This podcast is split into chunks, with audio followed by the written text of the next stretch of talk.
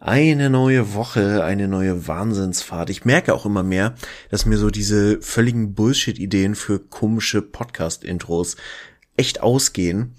Und von daher sage ich einfach mal guten Morgen, guten Mittag, guten Abend euch alle da draußen an den Empfangsgeräten. Wir sind wieder da mit einer wundervollen Woche voller spannender Themen und äh, Dingen und äh, Tatsachen und Begebenheiten.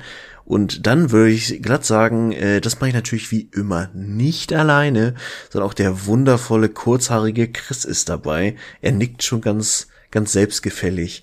Damit übergebe ich das Wort und sage Hallo Christian. Hi Mann, kurzhaarig, kurzhaariger Chris. Wenn's, wenn ich mit K geschrieben werden würde, wären wir schon beim Thema Alliteration. äh, ich liebe ja Alliteration. Ich weiß nicht, ob dir das, äh, ob du das schon wusstest. Aber das ist auch, wir haben uns heute, wir haben uns heute einen strikten Plan auferlegt. Wir wollen äh, Themen besprechen und abarbeiten und äh, so spontane Themen wie äh, wenn du ein Pornostar wärst, was wäre dein Name? Bedenke, es muss eine Alliteration sein. Ähm, das können wir irgendwann später einfach nochmal machen. Mhm.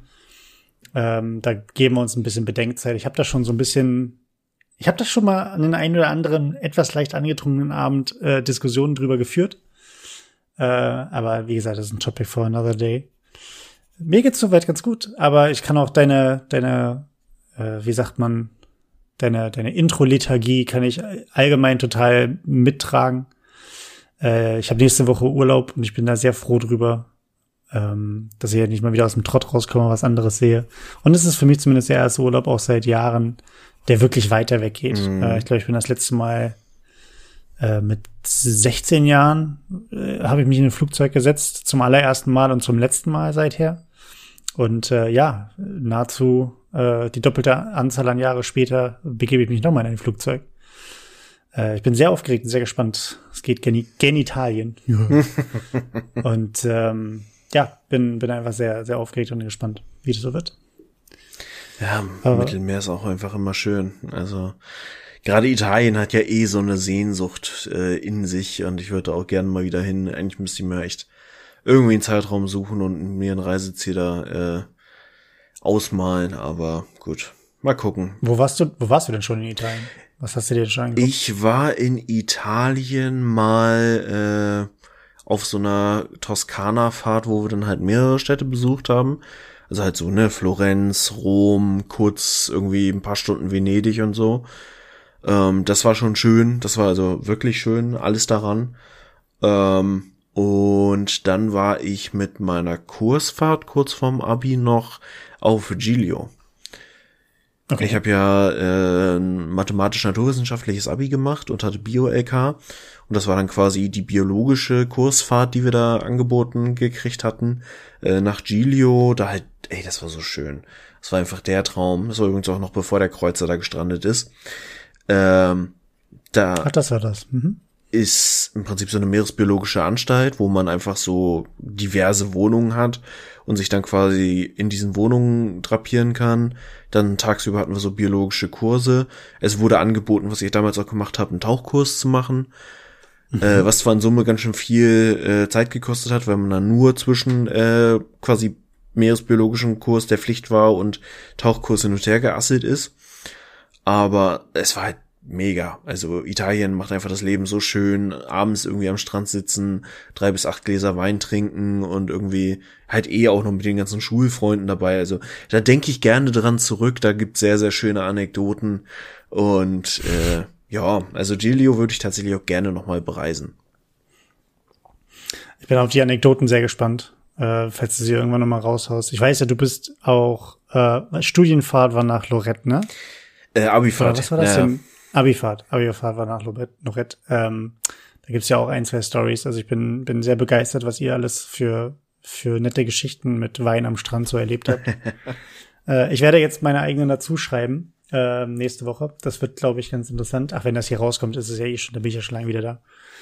Ähm, aber bin auch sehr gespannt. Gerade das Thema, dass ich, ich nehme mir immer vor, mich durchzufressen. Mm. Durch, durch Länder.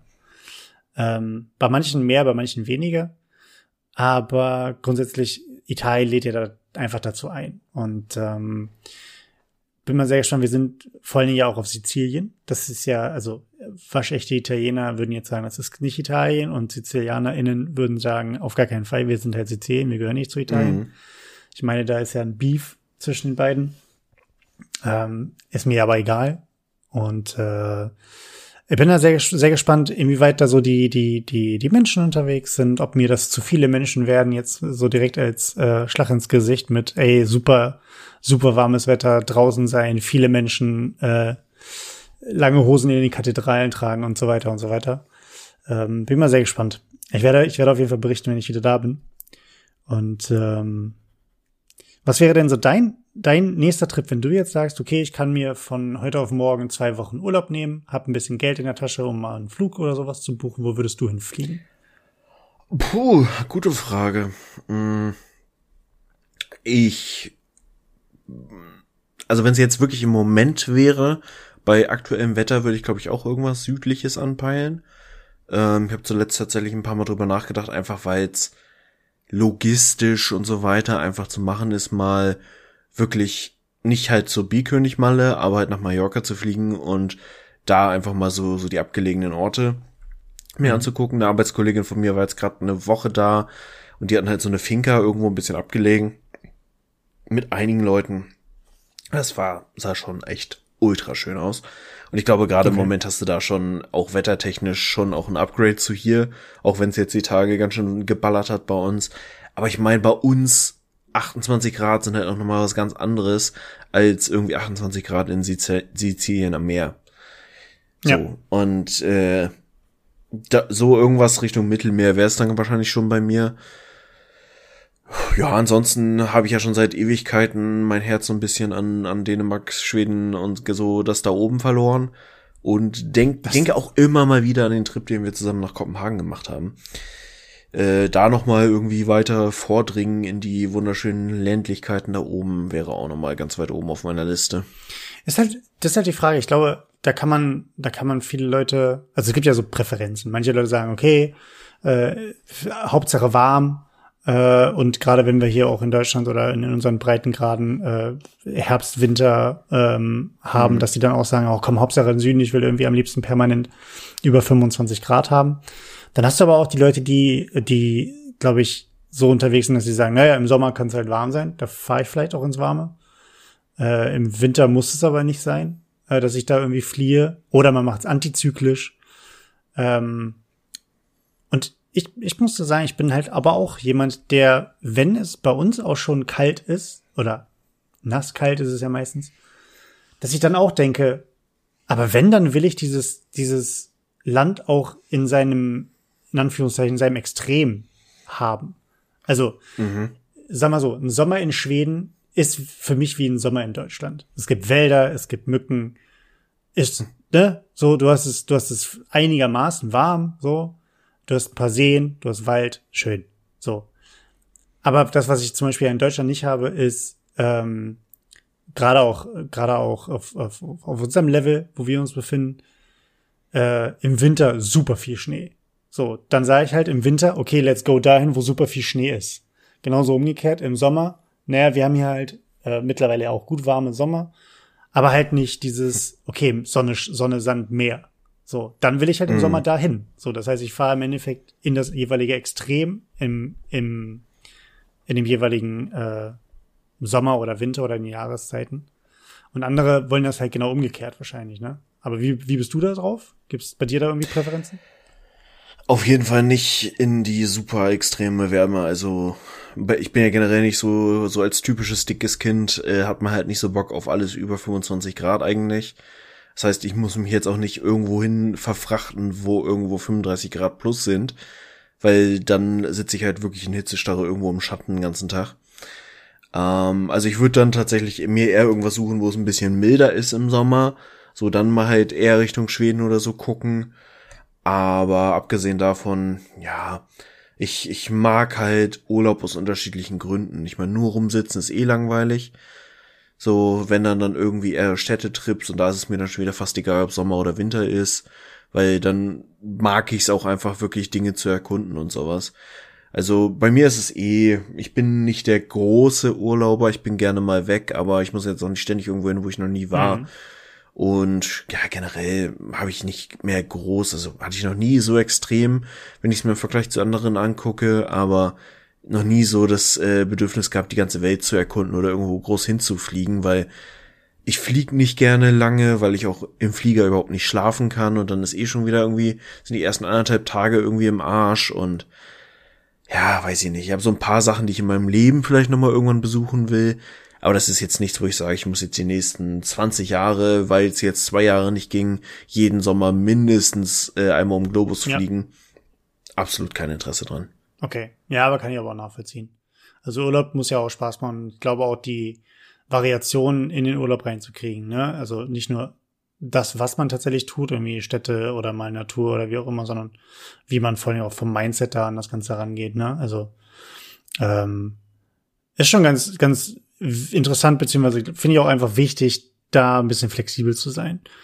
Aber da gibt's mhm. ja auch kein richtig oder falsch. Wenn du halt permanent irgendwo äh, auf Malle oder auf den Kanaren oder sowas einfach deinen Strandurlaub machen willst und das drei Wochen am Stück ähm, und nur am, am Strand liegen willst oder am, am Hotelpool, ey, okay, mach halt. Ne? Also äh, so wie es ist, ist es dann schon in Ordnung. Äh, sei halt nur kein, kein Arschloch und reservier dir die Liege. Das, das geht gar nicht. Das macht man nicht. Ja. Äh, in dem Sinne, aber wir wollten, du wolltest noch ein bisschen was erzählen zum Thema, du hast ja das letzte Mal erzählt, dass du so heftig mit Allergien kämpfst.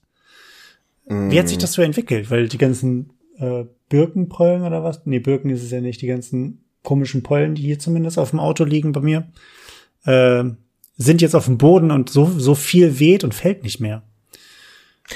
Also ich merke es tatsächlich jetzt so seit ein, zwei Tagen, ähm, dass es besser wird, dass so die Saison von dem Scheiß, der mich plagt, wo ich ja nie genau weiß, was es eigentlich ist, ähm, jetzt so langsam sich dem Ende neigt und ich vergesse jedes Jahr wieder, was das auch einfach für grundlegend krasse äh, Auswirkungen auf mich und auf meinen, meinen Körper und so hat. Also so je länger das dauert, desto mehr wird's dann halt auch, dass du so ein, so ein, die, die ich finde dieses Wort Gehirnnebel, was ja bei Corona ja. oft irgendwie kommt, das hab ich bei Allergie halt mit der Zeit. Und ähm, ich dachte früher, weil ich dann immer viel mit so Cetirizin und sowas gearbeitet habe, und ich habe gedacht, das liegt da dran, aber ich merke jetzt, dass es einfach so die Allergie ist. Ich träume auf einmal voll abgefahren. Ich bin ständig irgendwie so nicht ganz da vom Kopf her. Und bin auch einfach platt, null Ausdauer, Atemwege sind nicht so ganz auf der Höhe. Und das legt sich jetzt so langsam, was dann jedes Mal wieder so ein Gefühl ist von, oh Gott sei Dank, äh, mhm. die Welt ist doch irgendwie angenehmer. Aber ja, mal schauen. Es regnet ja nun gerade endlich mal wieder. Ja, Gott sei Dank. Ähm, die Luft, Luft wird auch besser dadurch. Das ist auch immer so ein Faktor. Also es wird, aber ich finde es halt echt auch bedenklich, was wir da für ein komisches Wetter gerade schon wieder haben. Weil es auch schon wieder so Richtung Sturm und Unwetter geht.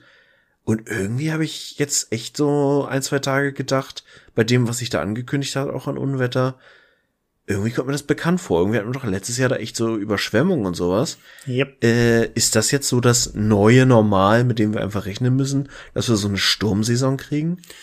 Äh, ja, wir sind ja in Deutschland ähm, zumindest in, in, also ich weiß nicht, ich kann jetzt nicht für alle Bundesländer und für alle Regionen reden, aber die gerade das ganz, gerade die Unwetter im Sinne von Überschwemmung oder auch Wirbelstürme, was ja in anderen Ländern durchaus äh, ein reales Thema ist und durchaus auch häufig vorkommt, sind, sind wir ja bisher immer schön drum rumgekommen. Ähm, mm.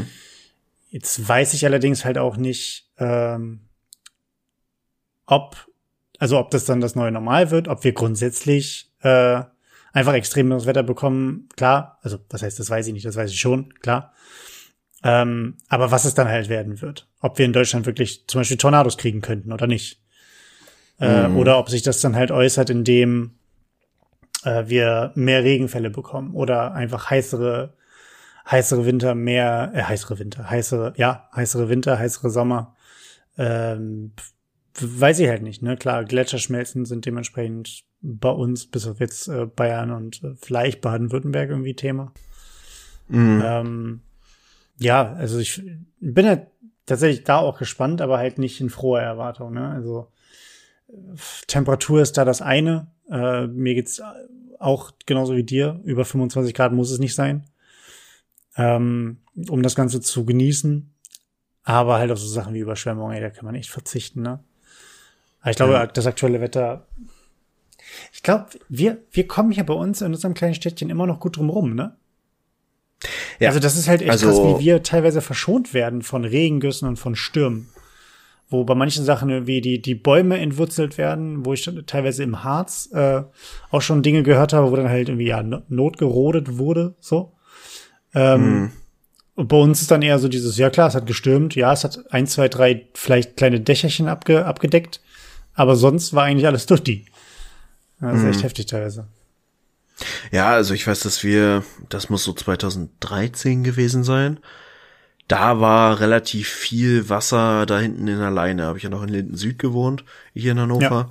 Und da bin ich halt immer, also Keller war voll und so, das merkte man halt. Und immer wenn ich über die, die Brücke bei der Leine da gefahren bin, stand das schon geschmeidig hoch. Also da, da war schon ordentlich Wasser drin. Aber abgesehen davon hat man in Hannover echt nicht so das Gefühl, sich irgendwie um irgendwas Sorgen machen zu müssen. Das stimmt schon. Und das finde ich auch ein sehr angenehmes Gefühl. Aber ja, sowas wie da im Ahrtal letztes Jahr, äh, ja, was soll man sagen? Ich glaube, da hat so richtig auch keiner mit gerechnet. Nee, nee sollte, sollte halt auch ähm, möglichst vermieden werden. Ich frage mich immer nur, wie man sowas vermeiden kann. Also, wir haben Tsunami-Warnsysteme äh, auf der ganzen Welt.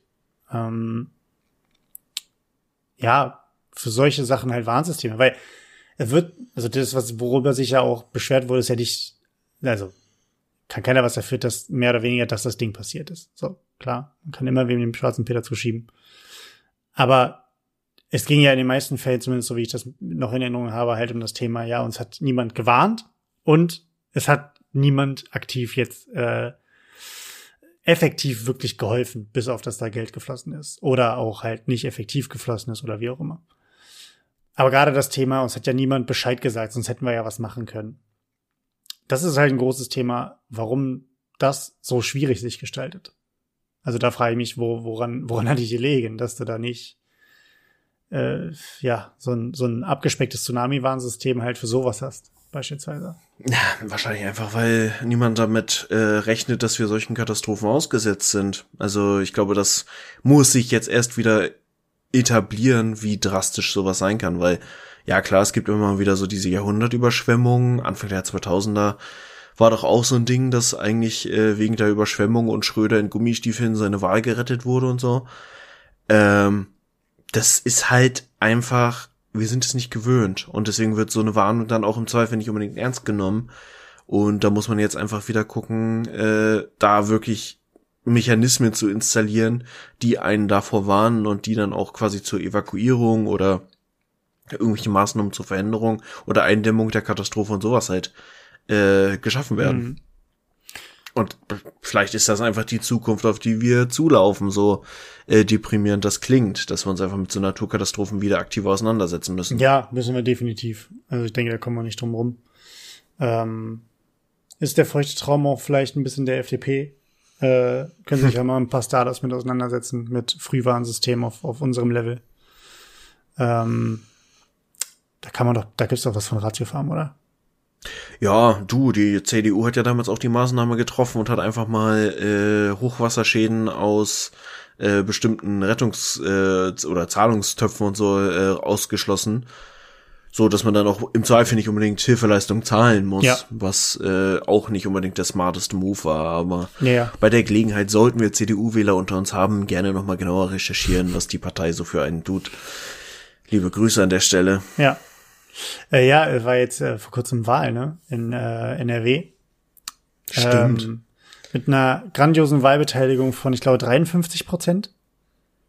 Ja, ich habe immer noch 55 oder, oder so gelesen, aber es war auf jeden Fall rekordtief für eine Wahlbeteiligung, was schon, also auch sowohl von der Beteiligung als auch vom Ergebnis ja. her ja echt krass war. Also SPD ist ja krass abgestunken dabei. Ähm, die Grünen. CDU und Grüne haben gewonnen. Genau. Grünen fast aufs Niveau der, der SPD gekommen. Ja.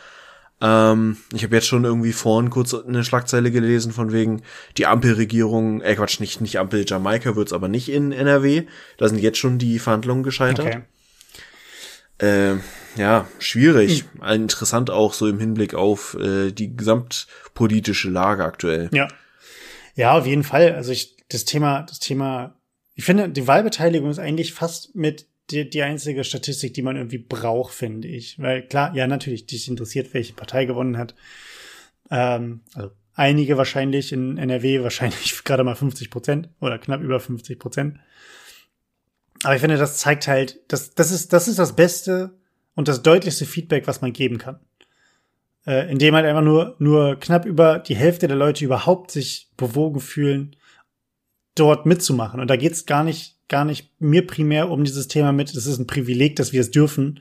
Äh, und dadurch sollte man es tun. Natürlich, es ist ein Privileg und wir sollten es tun. Ähm, wir sollten wählen gehen und, und, und unsere, unsere Stimme deutlich machen. Was mich dabei, was mich da bei der Situation aber dann immer am meisten fasziniert, ist doch tatsächlich, wenn nur so wenig Leute da sind, dann juckt, dann, also worin setzen die Leute ihre Hoffnung? Weil es kann halt nicht sein, dass du einfach nur negativ an die Situation rangehst und sagst, naja, ändert halt alles nichts, ist halt alles scheiße. Äh, die Partei mhm. mag ich nicht, die Partei nicht, die, die auch nicht. Und dann gehe ich halt einfach nicht wählen. Also irgendwo muss ja deine, muss ja deine Hoffnung für, für eine Veränderung oder für dein eigenes Leben irgendwie herkommen.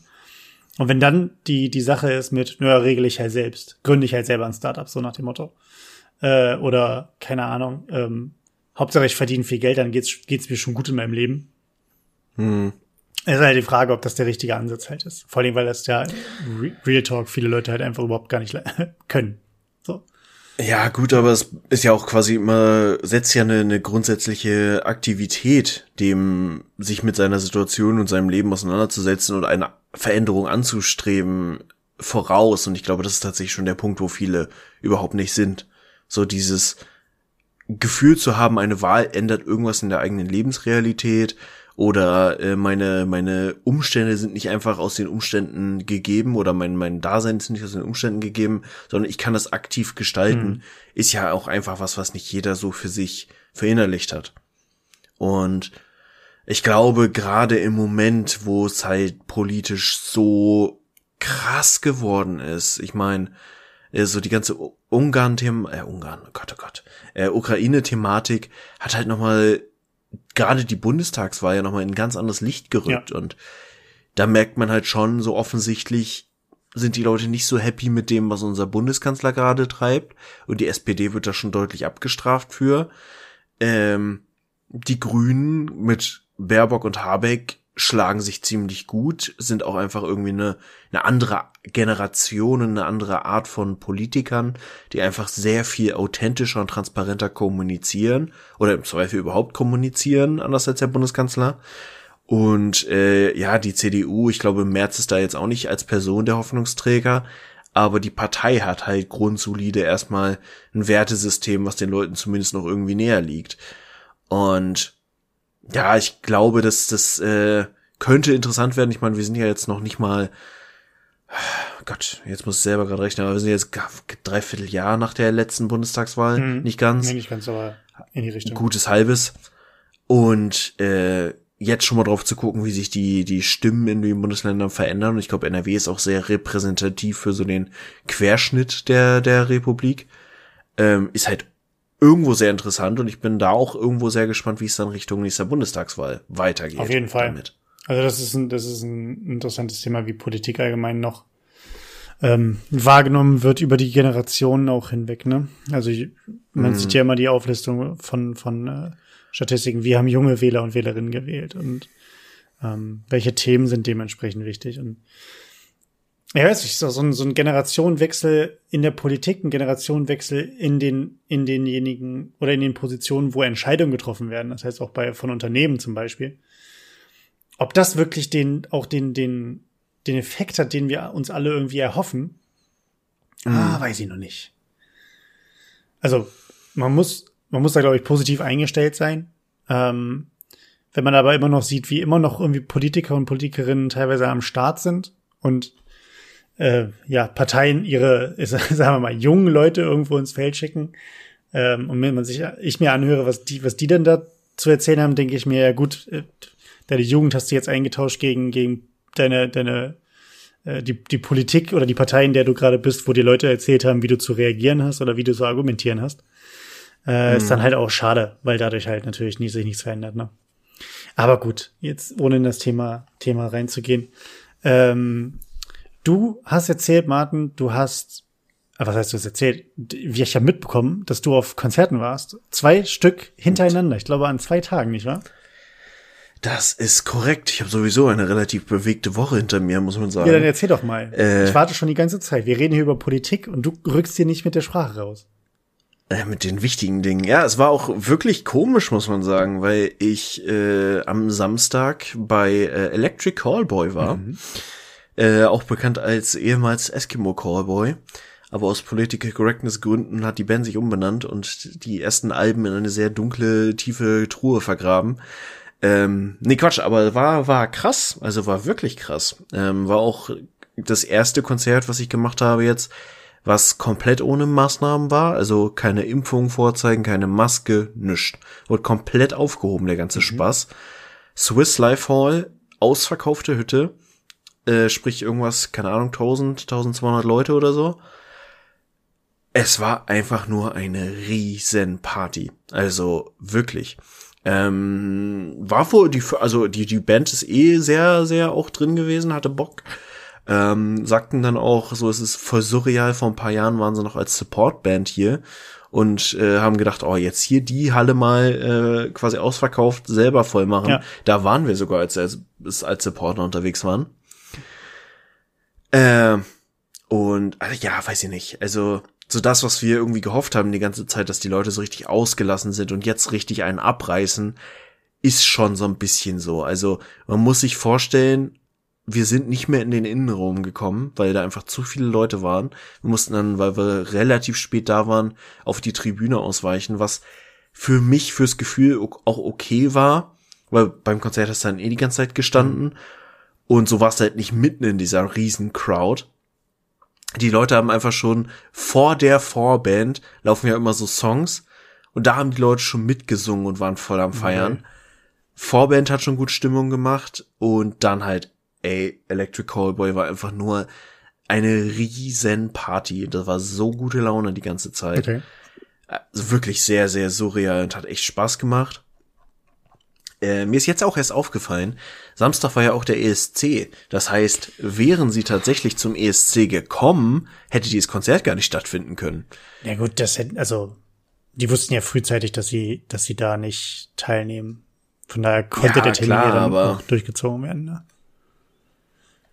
Ja, das ist so. Ich weiß auch nicht, ob, äh, ja gut, live ist ja live, glaube ich, das Ding, aber äh, nee, trotzdem so gesehen auch netter Zufall, aber ja, mega geil. Und ich bin echt äh, sehr begeistert, wie diese ganze neue Ausrichtung der Band einfach funktioniert. Und auch wie die, wie die Fans, die wirklich auch durchaus gemischt sind, ähm, das Ganze so tragen und mitgehen. Wie viele Leute da in so einem Hyper-Hyper äh, äh, Vokuhila und äh, Schnubbi-Outfit unterwegs waren. Dazu irgendwelche grellen Trainingsanzüge und so ein Scheiß das war schon echt lustig. Also kann man machen, äh, falls ihr es noch nicht ausgecheckt habt. Äh, schaut euch mal die Videos an. Es, es wächst einfach immer weiter in mir. Oh, mega. Ja, also dieses, dieses Thema Ausrasten jetzt ähm, oder mal richtig wieder die Sau auslassen. Ich glaube, das steckt in vielen Leuten einfach drin. Äh, und da bieten sich ja gerade Konzerte und auch ähm, Festivals, die jetzt ja anstehen und durchlaufen sollen, zumindest wenn nichts groß weiter passiert, ähm, die, die ideale Möglichkeit, ne? Also klar, paar Leute werden es übertreiben, aber ganz ehrlich, es wurde jedes Jahr übertrieben. Also jedes, jede, jedes Mal war irgendwas, wo, wo einfach zu viel war, äh, zu extrem war und so weiter. Aber das ist auch eine Sache, da muss natürlich auch dann auch jede Person immer selbst auch entscheiden. So, wie sehr lässt du die Sau raus? Ähm, ja. Aber ich bin da auch sehr, sehr gespannt, wie das so, wie das so weitergeht. Vor allen Dingen, ich meine, wir haben es jetzt, wir haben es jetzt Mai. Wie wie sehr das wieder so in so einen Rhythmus reinkommt. Auch mit, ja. man kann irgendwie damit kalkulieren, ne? Wenn man sagt, okay, ich war normalerweise auf sechs Konzerten pro Jahr und drei Festivals.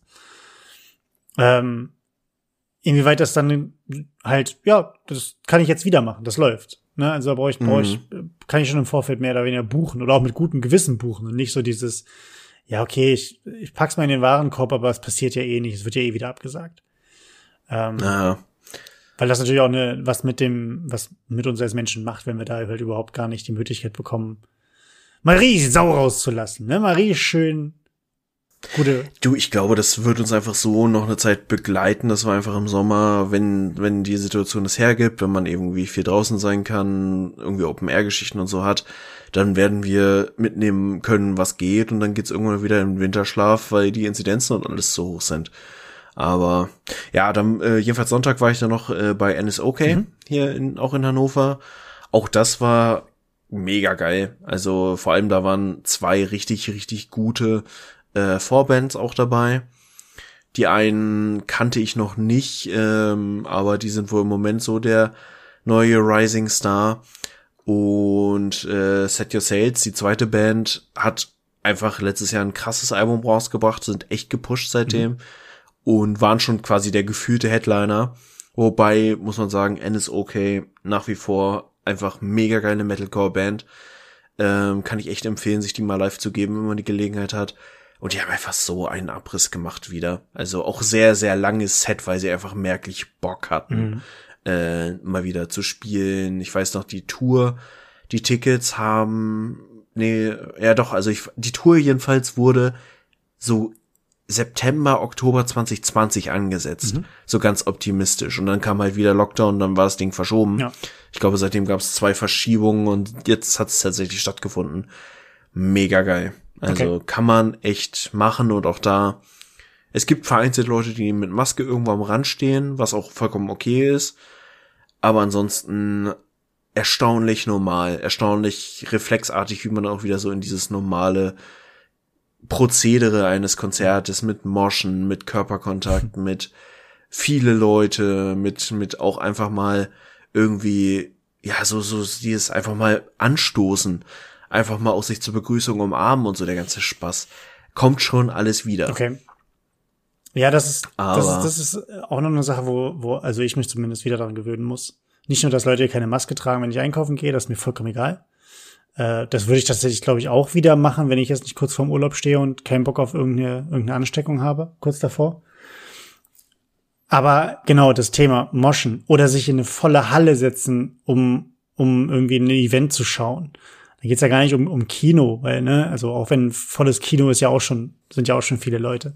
Aber halt Konzert, Körperkontakt, Schweiß, Moschen, es ist, also, was man sonst an Konzerten, auch gerade die Indoors, Indoor, äh, Indoors, äh, Indoors Down, nee, Konzerte, die, die Indoor stattgefunden haben, wie man teilweise ja auch einfach nur da komplett nass rausgegangen ist und drei Kilo leichter, weil man einfach komplett jegliches Wasser im Körper rausgeschwitzt hat. Und es hat einfach nicht gejuckt. Also man fand es halt einfach nur geil und hat gedacht, okay, gut, ich habe halt hier Schweiß von mir und Schweiß von 80 anderen Leuten dran. Ist egal, ich gehe gleich duschen. Man hat sich keine, Ja. keine Gedanken über irgendwas anderes gemacht. Und da auch in diesen, in, in den Drive so wieder ein bisschen reinzukommen, da freue ich mich mega drauf. Ähm, mal endlich wieder gutes, normales Leben, du. Ja, ja, muss ja wohl noch äh, sein dürfen oder so Aber ähnlich. apropos große Events, ne?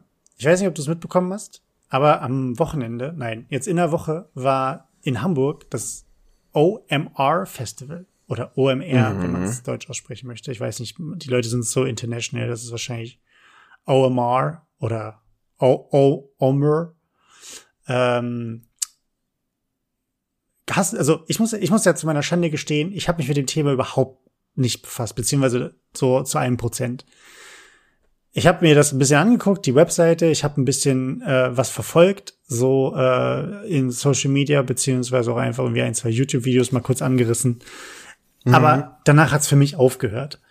Weil ich jetzt natürlich auch selber nicht unterwegs war, ähm, sei es privat oder beruflich. Und äh, das dann für mich auch einfach durch war, weil wenn du es aus der Ferne betrachtest, nimmst du davon halt ja auch nicht so viel mit. Ne? Äh, also ich zumindest nicht. Äh, wie hast du das Ganze wahrgenommen? Ist ja, glaube ich, auch gestern oder heute zu Ende gegangen. Mhm, Ähm, ja. wie, wie, ist das, wie sind das so deine Eindrücke? Du warst ja auch nicht da. Nee, ich war auch nicht da, aber es war ja quasi in, in der Bubble, in der wir uns so bewegen, aus unterschiedlichen Bereichen auch tatsächlich, war es ja fast nicht zu übersehen. Ja. Also mein LinkedIn war voll damit, mein Instagram war voll damit, selbst meine Podcasts, die ich so wöchentlich regelmäßig höre, waren voll, weil da ja, also OMR ist ja auch ein riesen Podcast-Host und ja eine eigene Podcast-Agentur und so. Ähm, es gibt den eigenen OMR-Podcast, es gibt so viele Podcasts in dem Dunstkreis und das war halt krass. Also ich habe es auch von dem medialen Bass so krass noch nie wahrgenommen. Also ja, ich wusste, dass es das gibt, ähm, aber so intensiv wie dieses Jahr habe ich es echt noch nicht gesehen und ich war auch echt ein bisschen neidisch. Also bei mir hätte es terminlich auch überhaupt nicht reingepasst dieses Jahr, weil ich die Woche halt einige andere Sachen auch beruflich zu tun hatte. Aber so aus der Podcast-Perspektive wäre ich gern da gewesen. Mhm. Hätte mir gerne, äh, ich liebe ja, ähm, also ich bin, bin eh großer Fan von Andreas Loff und dem äh, Podcast Das Ziel ist im Weg. Das ist der Mensch, wo ich dir auch das äh, Bild geschickt hatte, ähm, von dem Tonstudio ja. in einem äh, amerikanischen Bus, in einem amerikanischen Van. Und da haben unter anderem die Kollegen von äh, Podcast ohne richtigen Namen, den ich ja vergöttere, den Podcast, haben da ihren Live-Auftritt in diesem Bus gemacht, auf dem OMR-Festival. Mhm. Und das hätte ich mir so gerne, alleine dieses, wenn ich es richtig mitgekriegt habe, kann man da, oder konnte man da hingehen. Es gab Termine, wo halt diese Podcasts aufgezeichnet wurden. Und man konnte sich dann quasi mit seinem eigenen Headset da einstöpseln und bei der Live-Aufnahme zuhören. Ja. Ach, ja auch und da bin ich auch einfach sehr gespannt. Morgen ist so der reguläre Veröffentlichungstermin des Podcasts, wie diese Live-Aufnahme dann quasi jetzt in der Veröffentlichung rüberkommt. Und auch abgesehen davon, ich meine, ich gehe jetzt Richtung äh, CRM und halt Marketing, Vertriebssoftware äh, Software und so. Ich hätte es mir gerne, glaube ich, inhaltlich auch angeguckt. Mhm. Also einfach aus dem Event-Charakter raus, aus dem inhaltlichen Charakter raus, aus dem Podcast-Charakter raus spannend, spannendes Ding und ich äh, gerade der der Philipp Westerhold ist ja glaube ich der so das Gesicht von OMR und äh, spannender Typ auch. Erinnert mich an äh, Finn Kliman so ein bisschen von der Art und Weise, aber da wollen wir gleich auch nochmal drüber reden. Wie war denn so dein Eindruck vom OMR-Festival? Ja, ich, ich muss sagen, da bin ich jetzt wieder so ein bisschen grumpy. Ähm, aber das ist, das ist das Ding, das ist so bei vielen Sachen bei mir, ich bin grumpy, ohne überhaupt Insights oder Infos zu haben. Ne? Also es ist mehr oder weniger einfach nur, ich guck, was du auf dem Teller hast und sag, das ist scheiße.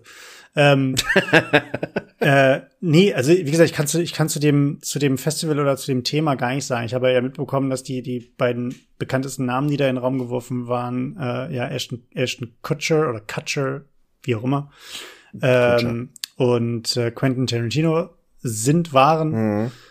Und muss halt sagen, na gut, also ja, die beiden haben natürlich viel in ihrem jeweiligen Feld gemacht äh, oder auch außerhalb ihres eigentlichen Feldes sind die wahrscheinlich groß unterwegs und breit aufgestellt, haben dadurch natürlich auch Erfahrung und klar, es ist auch nice, einfach nur mal einen Star zu treffen. So, ähm, ich ich habe mich bei dem Festival und den, des ganzen Hypes, der da drum war. Wie gesagt, ich bin da auch nicht drum rumgekommen, dass da meine ganze LinkedIn-Bubble angeschlagen hat und alle Leute haben gesagt, hey, und unser, unser Unternehmen war auch da und unser drei, dreiköpfiges Team war auch da. Hey, voll cool. Wie sind eure Impressionen? Bla, bla, bla. Ähm, was ich mir halt dabei immer die Frage gestellt habe, zumal ich jetzt nochmal gerade nachgeguckt habe, es waren 70.000 Leute da. Mhm. Und die Frage, die ich mir gestellt habe, ist, wie viel, wie groß ist der Mehrwert für meine tatsächliche Arbeit, den ich mitnehme? Oder ist das nicht einfach nur ein riesiges, wir wollen uns auch zeigen und wollen mal so drei, vier Mitarbeitenden auch mal eine geile Zeit gönnen? Also, wie viel wirklicher fachlicher Input, der dann ins Unternehmen getragen wird, wieder durch diese Leute, die dorthin entsendet wurden, mhm. passiert da tatsächlich. Also das ist jetzt nicht negativ gemeint, wie gesagt, ich habe davon keine Ahnung, ich weiß nicht, was an Inhalten waren, was sich die Leute angeguckt haben und so weiter und so weiter.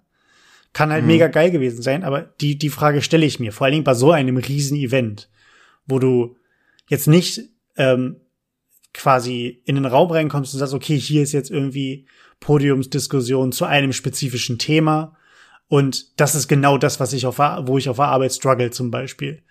Wo ich mir so Mhm. Inspirationen hole, die ich dann aber auch sofort in einer gewissen Art und Weise umsetzen kann. Oder zumindest gedanklich äh, weitertragen kann. Gerade Ja. bei der Größe. Das, das ist halt einfach so eine Sache. Vielleicht kann da ja irgendjemand äh, in unsere DMs sliden und dazu was sagen.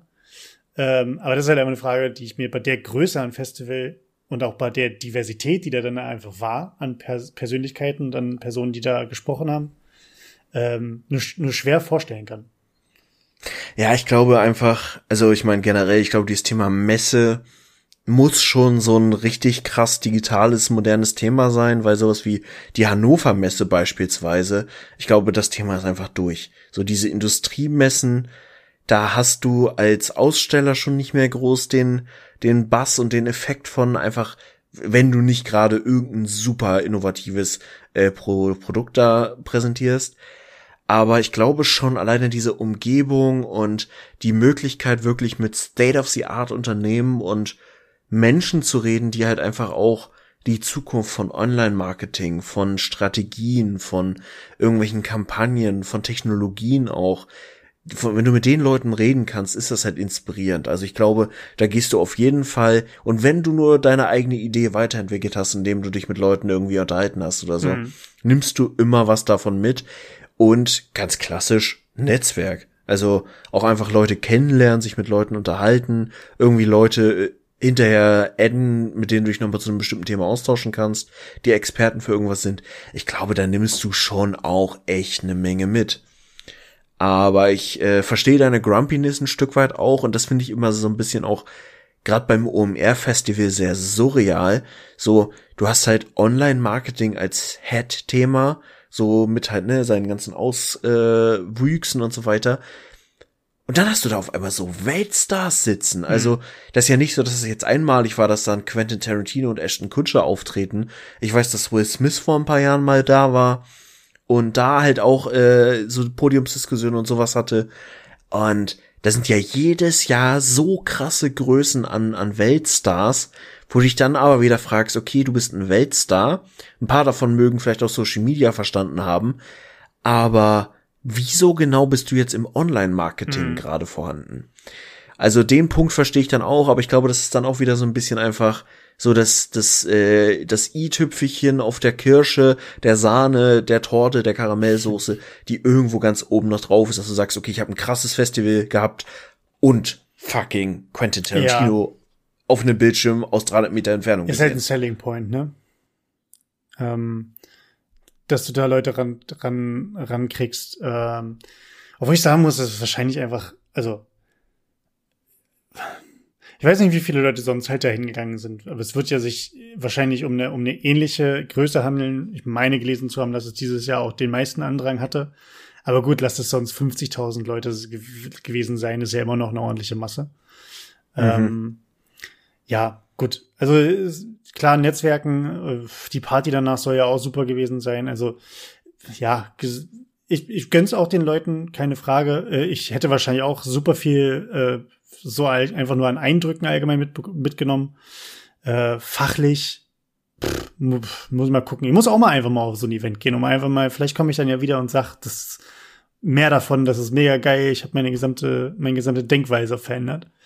Ähm, kann ja durchaus sein. Aber genauso wie du meinst, das, äh, das Thema, äh, es ist halt Marketing und sicherlich sind nicht alle Leute, die da sind, irgendwie Marketing-Leute, ne? So.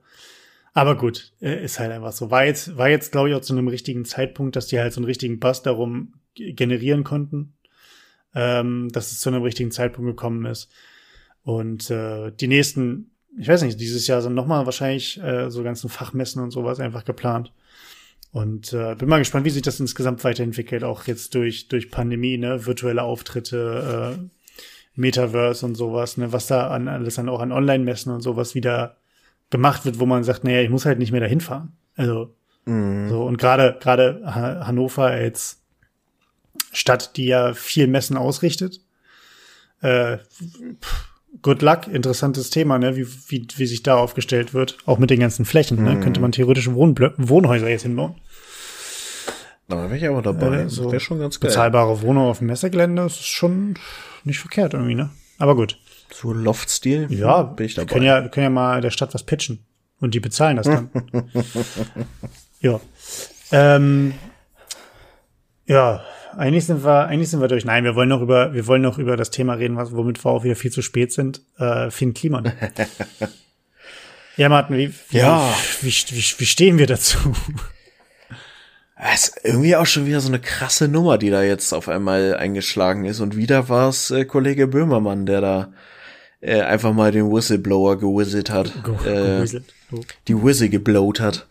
Äh, ja, was soll ich sagen? Ähm, ich weiß nicht. Ich habe tatsächlich Finn Kliman, ich meine, das ist auch so ein Mensch, den man äh, nicht ignorieren kann, weil der einfach überall mal stattfindet.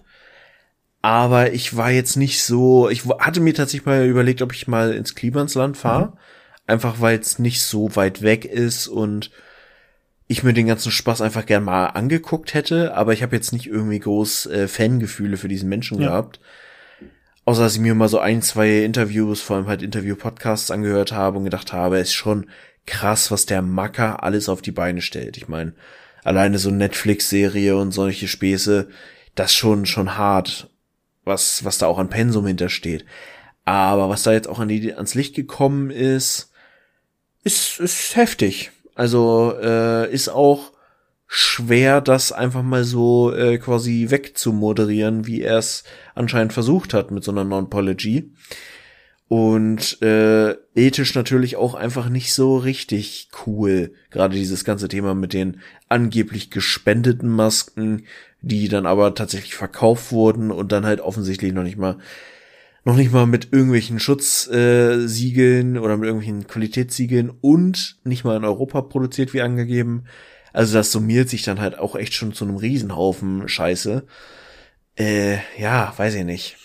Es hat, ich, also erstmal grundsätzlich zu dem Thema, klar, es war wieder irgendwie äh, die böhmermännische Redaktion, die da, die da ähm, das Ganze äh, ja zutage geführt hat. Das ist halt so das Ding. Ja, die haben das jetzt äh, schon mit ein paar Leuten gemacht und die werden das auch in Zukunft nochmal mit, mit anderen Leuten machen.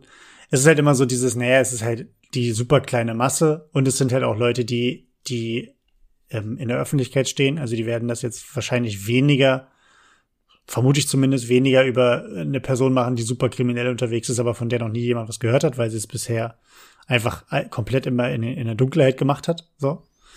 Weil das halt auch ja weniger Klicks erzeugt, als wenn du jetzt sagst, okay, hier ist namhafte Person und die ziehen wir jetzt noch mal ordentlich, ordentlich durch den Kakao. Mhm. Ähm, aber du hast natürlich, also es ist natürlich, natürlich trotzdem eine, eine gute, eine gute Arbeit, soweit ich das beurteilen kann, was, was so die Recherche angeht und so weiter.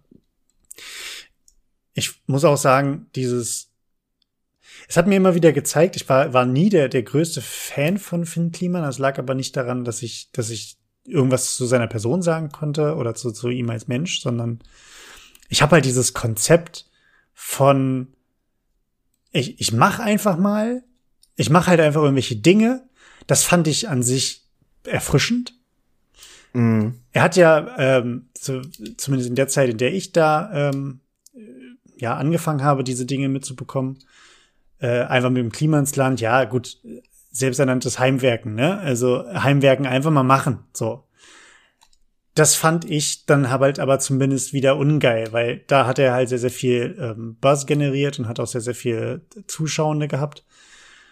Und da dachte ich mir, mh, das ist der, das ist der, der Teil, wo es um das Thema auch zum Beispiel sowas wie Arbeitssicherheit und sowas geht. Und wenn du das komplett außer Acht lässt, bist du halt einfach ein super schlechtes Beispiel für, für Mhm. Menschen, die, die nacheifern. Weil sind wir ehrlich, es wird nachgeeifert, egal was du machst, ob das der neue TikTok-Trend ist, äh, der Tanz, den du mit deiner Familie machst, oder ob es halt das irgendwie, oder man kann auch mit der Nagelpistole kann man auch irgendwie Boccia spielen. Ähm, keine Ahnung, das, das wird halt einfach, das wird halt einfach probiert, ne? Oder die, die Tide Pod Challenge. Haben Leute auch probiert. So. Und ähm, deswegen, das fand ich von dem, da hatte ich immer einen Klemmer mit ihm. Ähm, Mhm. Hab aber auch seine, seine Sachen dann halt einfach bis auf zwei, drei Videos oder so, die ich mal verfolgt habe und dann mit dem Kopf geschüttelt habe, dann auch nicht weiterverfolgt. Also ich bin kein Fan oder so. Ähm, das, was halt mit den Masken rausgekommen ist, zeigt halt wieder eins, dass halt, egal wie nett eine Person zu scheinen mag oder wie, wie, wie sehr man sie für eine Sache bewundert, äh, schließt halt nicht aus, dass die Person Dreck am Stecken hat. So. Und lässt im Endeffekt ja dann für die, für die Leute, die sagen, ein großer Teil seiner Fans wird wahrscheinlich sagen, okay, fuck it, ich gucke den trotzdem. Oder ich supporte ihn trotzdem. Ich kaufe seinen Merch trotzdem. Mhm. Teil der Leute wird halt sagen, äh, wird halt super abhaten und äh, als Keyboard Warrior unterwegs sein und es wird ein ganz großer Teil sagen, und das hat ein Kumpel von mir ganz gut zusammengefasst. Äh, tut mir ja echt leid für die Leute auch, die die Masken dann bekommen haben und sowas, aber an sich ist mir das alles scheißegal. Weil mhm. Es ist so ein bisschen wie das Phänomen mit, ich kaufe Papierstrohhalme, damit ich keine Plastikstrohhalme kaufe, damit ich der Umwelt was Gutes tue. Ja, und in der Sekunde ist, äh, ist, ist ein Atomkraftwerk explodiert. Also so, so ein bisschen so dieses, naja, man muss auch so ein bisschen seine Kämpfe weise wählen und auch mal gucken, okay, was, was machen denn, was machen denn andere? Ne? Also, und klar, er wurde jetzt da dementsprechend ähm, so ja, hinterm Kamin davor geholt, äh, die ganzen Machenschaften. Im Vergleich zu anderen Themen ist es halt aber natürlich halt einfach ein Witz, was da passiert ist, ne? So. Ja, aber das finde ich auch ein bisschen, also ganz einfach würde ich es dann tatsächlich nicht machen. Also zum einen finde ich sehr, sehr schade für diesen, weil Influencer sind inzwischen eine etablierte Berufsgruppe.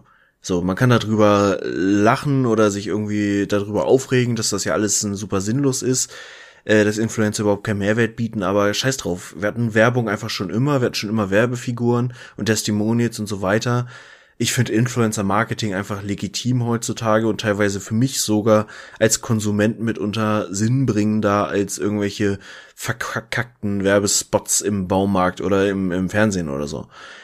Ähm, und da hat er einfach der ganzen Szene einen richtigen Bärendienst erwiesen, weil gerade jemand, dessen Hauptselling Point einfach dieses authentisch sein, real sein, so der nette Junge aus der Nachbarschaft, und dann einfach sehr, sehr offensichtlich, sehr berechnend Falschinformationen rausbringen. Und ich meine, das ist halt äh, alles sehr, sehr shady gewesen, dass er Dinge unter falschem Namen, unter Vorgaukeln falscher Tatsachen vermarktet hat. Das geht ja nicht nur für die Masken, sondern auch seine ganze Klamottenmarke.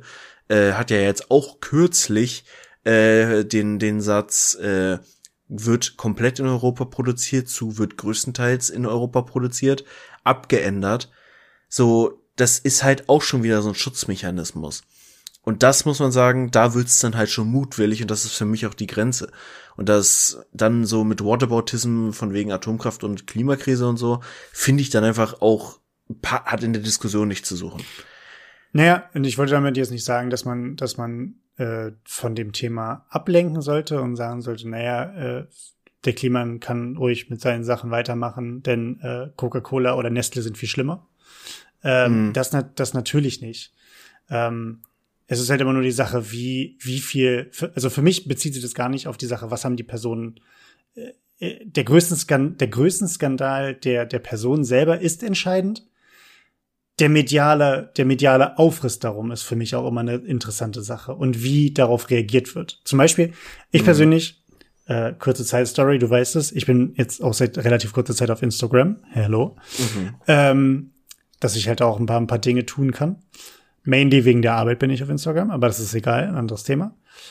Ähm, dass die, also so eine klassische Berichterstattung finde ich tatsächlich manchmal echt noch ganz geil. Das kann ich mir in der heutigen Zeit abschminken. Aber so eine klassische Berichterstattung mit, da hat jemand Zeit investiert, eine Redaktion, da haben mehrere Leute recherchiert und dann wird dieser Beitrag gemacht. Das, was Böhmermann mit, mit, mit, mit äh, Kolleginnen und Kollegen ja gemacht hat.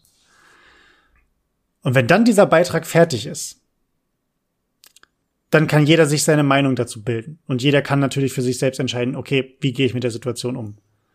Das, mhm. was ich dann halt so krass finde, ist, dass es, dass diese gesamte Maschinerie, die dann angestoßen wird, so viel heftiger ist als alles andere. Also, die ist nicht heftiger als die Tat selber. Nein, das meine ich damit nicht. Aber die ist halt eine ganz eigene Dynamik, die dann entsteht. Dann hast du eine Aufspaltung mhm. sofort in zwei Lager. Dann hast du Podcasts, die darüber reden, so wie wir zum Beispiel. Dann hast du Leute, die sagen, oh, ich hatte den auch bei mir schon einmal in der Sendung, jetzt muss ich mich mit einem Statement davon distanzieren. Dann schreiben Leute irgendwie Hazel Brugger mit, äh, du hast, du hast mit dem auch mal äh, irgendwie zusammen in irgendeinem Interview gesessen. Äh, sag du doch mal was dazu, was du dazu sagst. Das, das ist das, was mich zum Beispiel daran extrem nervt. Ähm, äh, nicht die Tatsache, dass halt da jetzt jemand, mhm. jemand die, die, die, der Spiegel vorgehalten wird und gesagt wird, gut, das haben wir rausgefunden, bildet euch eure Meinung quasi und zieht eure Lehren draus. Ja gut, aber auch das Phänomen ist ja irgendwie schon uralt. Ich meine, so äh, vor vor gut 20 Jahren war es schon äh, gang und gäbe, dass wenn irgendein Thema zu Ausländern und Migration oder so diskutiert wurde, dann saß halt bei Lanz auf einmal Ailton oder irgendein anderer repräsentativer Mensch, wo die dann auch an Kopf fasst und sagst so, okay, ja, der ist Fußballer, was soll der denn da jetzt qualitativ zu sagen? Und ich glaube, diese Reflexe haben sich irgendwie einfach nur verlagert, dass in dem Moment, wo irgendeine Person irgendwas macht oder einen Shitstorm hat oder halt gerade die gerade gerade die Sau ist, die durchs Dorf getrieben wird, jetzt mal völlig egal, ob berechtigterweise oder unberechtigterweise, dann werden alle Menschen angefunkt, die auch nur mal die gleiche Luft geatmet ja. haben wie derjenige oder diejenige und äh, sollen da irgendwie ein Statement zu abgeben. Und da wird ja dann auch äh, sehr viel recherchiert von wegen, ja, wer ist denn da jetzt mit involviert gewesen? Wer hat denn mal investiert? So jetzt die Tage habe ich irgendwo gelesen, dass äh, Caro Dauer ja auch mit investiert hat in die ins Klimansland oder irgendeine irgendeine Unternehmung von den 20.000 von Finn Kliman, aber sie bisher kein Statement abgegeben hat. Ja, muss sie doch auch nicht. Also ich verstehe schon diese diese äh, Voyeurismus-Reflexe, die sind schon sehr anstrengend. Mm, aber ich frage mich tatsächlich grundlegend, wie kommen, also wer hat da jetzt tatsächlich den Whistleblower gemacht, weil diese Chats und Sprachnachrichten und so, das waren ja teilweise Dinge aus dem 1 zu 1 Chat. Wie zum Geier sind die an die Sachen rangekommen? Da muss doch irgendwer wirklich aus dem engsten Kreis äh, entweder moralisch wirklich gesagt haben, ey, sorry, ich kann das nicht mehr vertreten, ich will, dass das auffliegt, ich will, dass dieses Image, was irgendwie offensichtlich unter Vorspiegelung falscher Tatsachen aufgebaut ist, einreißt oder irgendwie äh, aus anderen Gründen einfach einen Leak da reingebaut haben. Ja, vielleicht ähm, haben, also je nachdem, die eine Vermutung war bei uns, als, als ähm, ich mich mit meiner, meiner Freundin darüber unterhalten habe, dass wir, äh, dass da halt auch, ne, jemand kennt wen oder der Kontakt wurde aufgebaut und dann ist halt auch Geld geflossen für Informationen. Kann ja sein, ob das gängige Praxis ist, stelle ich mal so hin, wer weiß. Ähm, genau, der Moralfaktor, dass irgendwer gesagt hat, jetzt reicht's aber, so, das, das kann ich nicht mehr guten Gewissens mitgehen. Äh, jemand, es gab Streit, keine Ahnung, jemand wurde auf den Schlips getreten und der Person hat gesagt, so, gut, Heimzahlen und so weiter. Mhm. Ähm, oder, und das, also das könnte ich mir auch denken, oder würde ich den, den Kollegen zutrauen, was sie halt mit hier Bauer so Frau gemacht haben. Sie schleusen irgendjemanden ein. Über lange Zeit. So, ja, gut, aber. Es wäre schon super aufwendig, aber. Ich kann mir nicht vorstellen, dass, also klar, wenn du irgendwie im Lager arbeitest und auf einmal die Kartons aus äh, Bangladesch jetzt umlabeln musst aus, äh, aus Portugal oder so, dann weißt du natürlich, dass irgendwas faul ist. Aber ich glaube tatsächlich, der Kreis der Leute, die wirklich in das in, in den inneren Zirkel aufgenommen wurden und davon wussten und auch aktiv gesagt haben, ja, wir machen das so, wir sourcen aus äh, Drittländern und tun so, als wenn es aus Europa kommt und so, die, der wird schon sehr klein sein. Und aus diesem inneren Kreis muss ja jemand gequatscht haben. Ich glaube, da kannst du nicht so leicht jemanden einschleusen. Aber vielleicht erfahren wir es. Ich bin tatsächlich auch sehr gespannt, wie das alles sich so weiterentwickelt und wie, ja, wie, wie sich das gerichtlich dann auch klärt, weil ich glaube, da werden diverse Rechtsstreitigkeiten auf die ganze Geschichte zukommen. Ja, die ganzen, auch die ganzen Firmen alleine, ne? Dieses, dieses Thema, ich meine, ich glaube, About You hat ja auch sofort äh, alles aus dem Sortiment genommen und sich sofort distanziert und gesagt, wir wussten halt diese ganzen Sachen halt einfach nicht. Es wurde unter Vorspielung ja. falscher Tatsachen da irgendwie äh, kommuniziert. Ist halt ja auch eine Sache, die, wie gesagt, wie du schon meinst, massivste ähm, rechtliche Konsequenzen nach sich ziehen wird. Ne? Und das wird sich ja auch kein Unternehmen oder auch keine, keine Einzelperson teilweise dann auch neben diese Schritte einzu, einzugehen, auch Eigenimage-Wahrung, ne? Ist ja auch wieder so ein Thema, Mhm. ne? Wenn du es einfach nur sagst, ach komm, ja gut, Schwamm drüber, wir haben gesagt, wir finden es nicht toll, ähm, ist ja noch was ganz anderes. Da dann äh, auch das, da ist dann, da ist dann dieser, dieser Druck, da finde ich dann diesen Druck über Social Media und auch über die Öffentlichkeit dann gar nicht verkehrt. Äh, dass halt gerade bei großen Institutionen äh, die, die, die Waffe dann auch auf die Brust gesetzt wird und gesagt wird, ja, so jetzt nicht nur Statement beziehen, sondern auch mal wirklich Taten folgen lassen. Weil das hast du ja ganz oft bei, bei Corporate, äh, in der Corporate World, ne, dass du, dass du Leute hast, die äh, dann ein Statement raushauen und sagen, ja, aber damit hat, also Sache, hat sich die Sache gegessen, ne? Ähm, und es bleibt aber alles beim Alten. Ja, ich weiß es nicht. Ich bin tatsächlich, ähm, ja schon öfter empfohlen, auch der dunkle Parabelritter macht ja sehr viel, ja, gesellschaftliche Themen inzwischen, auch sehr viel Politik zur Bundestagswahl und so. Und der hat tatsächlich heute, ich habe es noch nicht gesehen, ein Video zu genau diesem Thema Sinfluencern und was da eigentlich alles so shady äh, mit vielen Kliman und Co. eh vorhanden ist. Äh, ich glaube, das Vi- Video werde ich mir gleich nochmal angucken, zumindest zum Teil, weil es auch mal wieder geschmeidige 40 Minuten sind.